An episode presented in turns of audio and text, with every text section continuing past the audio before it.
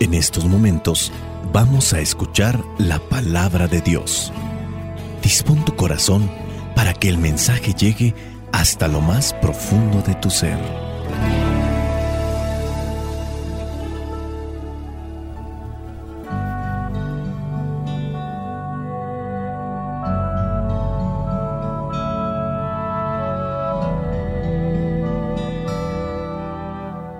El Evangelio que la iglesia nos presenta para el día de hoy es de Marcos, capítulo 6, versículos del 30 al 34.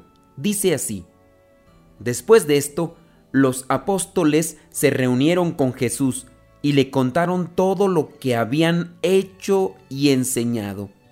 Jesús les dijo, Vengan, vamos nosotros solos a descansar un poco en un lugar tranquilo, porque iba y venía tanta gente que ellos ni siquiera tenían tiempo para comer. Así que Jesús y sus apóstoles se fueron en una barca a un lugar apartado. Pero muchos los vieron ir y los reconocieron. Entonces, de todos los pueblos corrieron allá y llegaron antes que ellos. Al bajar Jesús de la barca, vio la multitud y sintió compasión de ellos, porque estaban como ovejas que no tienen pastor, y comenzó a enseñarles muchas cosas.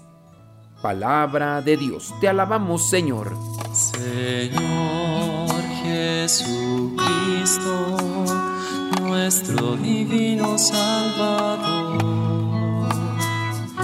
gracias te damos por tu infinito amor. Te escuchamos en la palabra, te recibimos y adoramos en la Eucaristía, te servimos en los hermanos.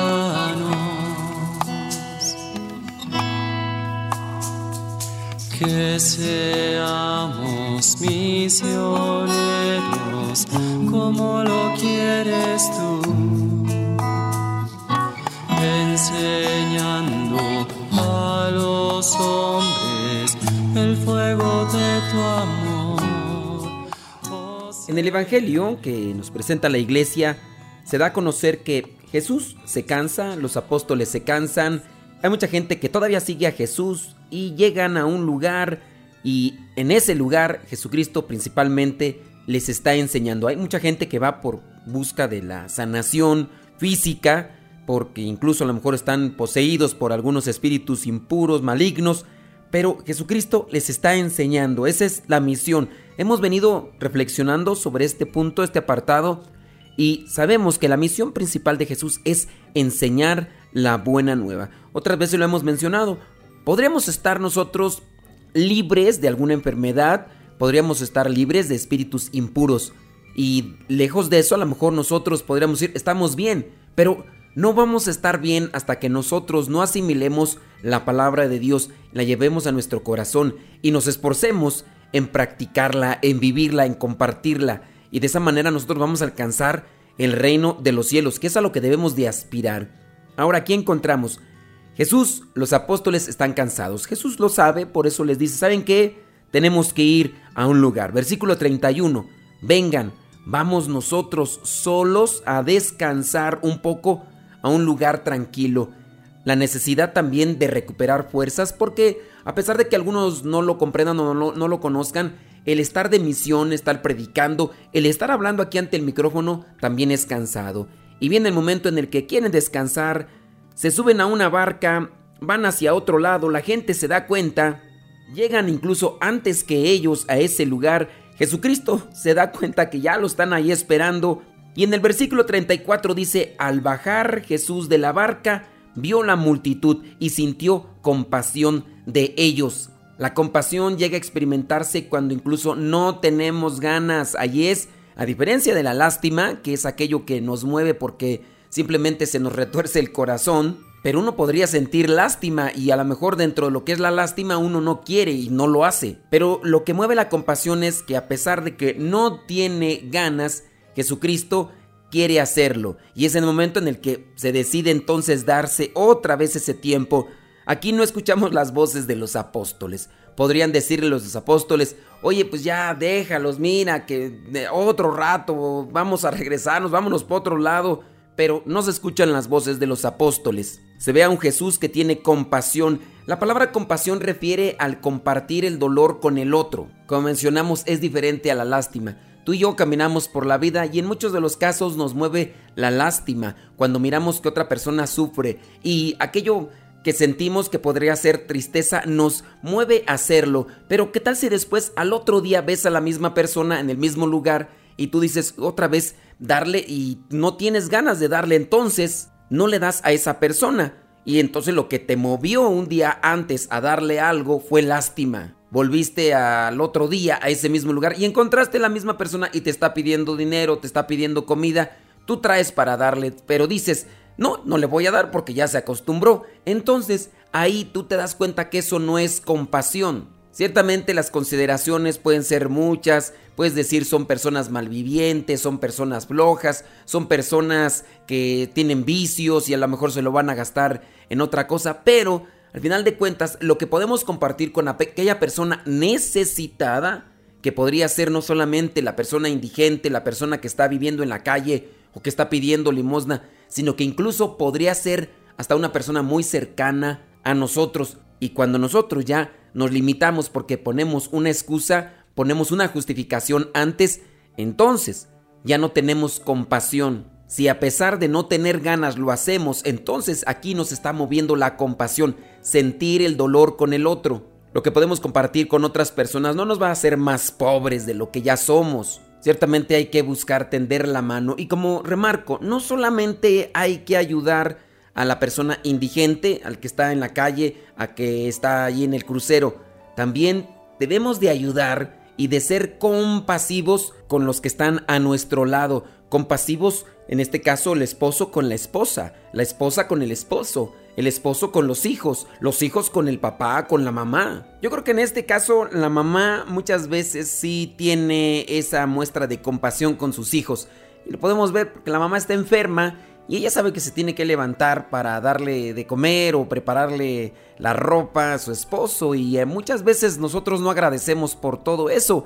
Y aunque nosotros pudiéramos decirle a la mamá, ¿sabes qué? No te levantes. Pero en muchos de los casos la mamá sabe que los hijos no le van a decir eso porque son pequeños. Y la mamá siente compasión entonces por sus hijos y también puede estar incluso sintiendo compasión por el esposo. Aunque son muestras que no se van a dar a conocer así como, como de cariño, como de mi amor, me voy a levantar eh, aunque esté bien enferma para plancharte. No, sabe que es algo que en este caso le compete y lo hace porque tiene compasión, pero muchos de los casos lamentablemente no reconocemos eso en el caso de las mamás, en el caso de los esposos para con sus esposas no lo reconocen y creo que ahí nosotros debemos de aprender desde la perspectiva cristiana a ser más compasivos y ayudar a aquellas personas que están necesitadas. Tratando también de querer hacer una reflexión con los primeros versículos, encontramos que ellos están cansados y de qué manera tratan de descansar. Que sin duda aquí los apóstoles podrían irse a descansar a un lugar, un paradisiaco, a lo mejor alguna playa, algún bosque y, descansar. Pero fíjate que el descanso que yo veo aquí, y que incluso Jesucristo llega a remarcarlo en algún momento, donde dice, vengan a mí todos los cansados, que yo les daré descanso.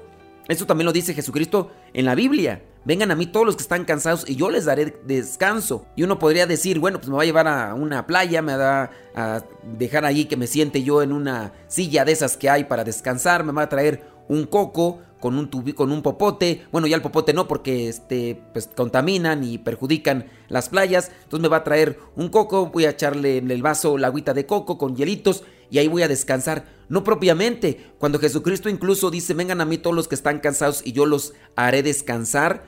Incluso les ofrece o nos ofrece un yugo. Pónganse mi yugo, que es suave.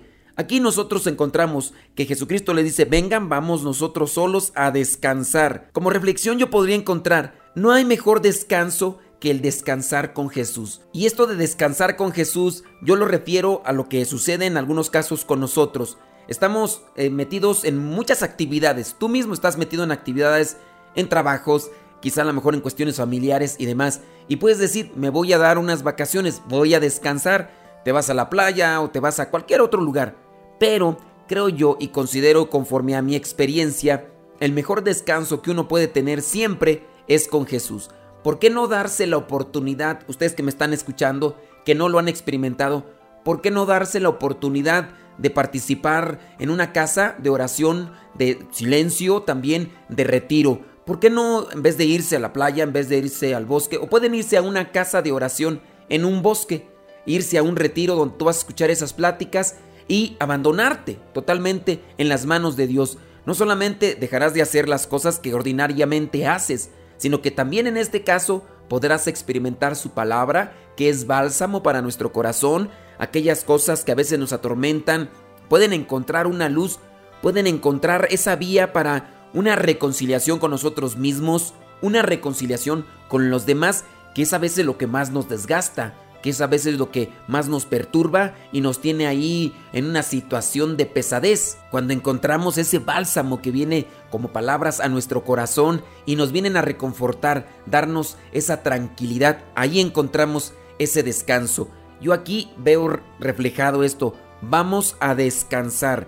Jesús invita a sus discípulos, a sus apóstoles, a descansar. Jesucristo en otro pasaje de la Biblia dice, vengan a mí todos los que están cansados, y yo les daré descanso. Considera este tipo de descanso que nos ofrece el Señor y piensa, busca una casa donde puedas participar de un retiro durante dos o tres días.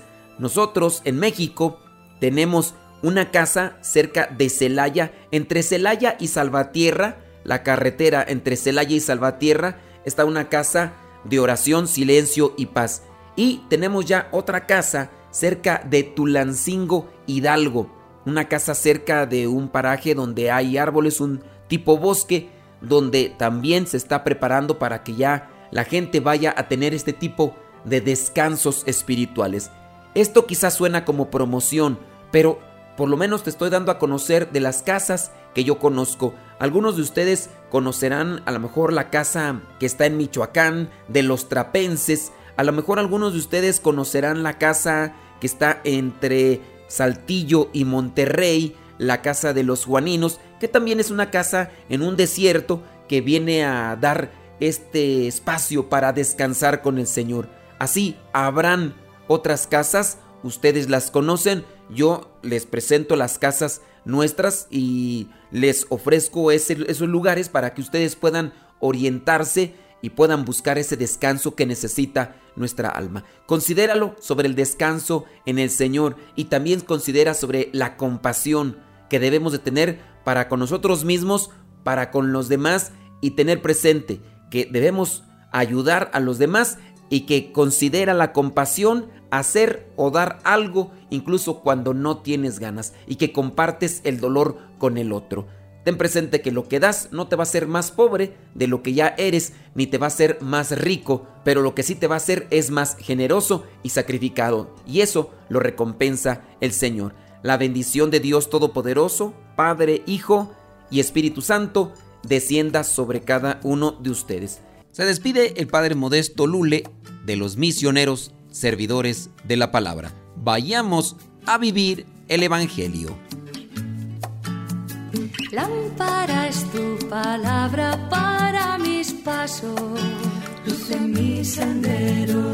Lámpara es tu palabra para mis pasos, luz en mi sendero. Luz, tu palabra es la luz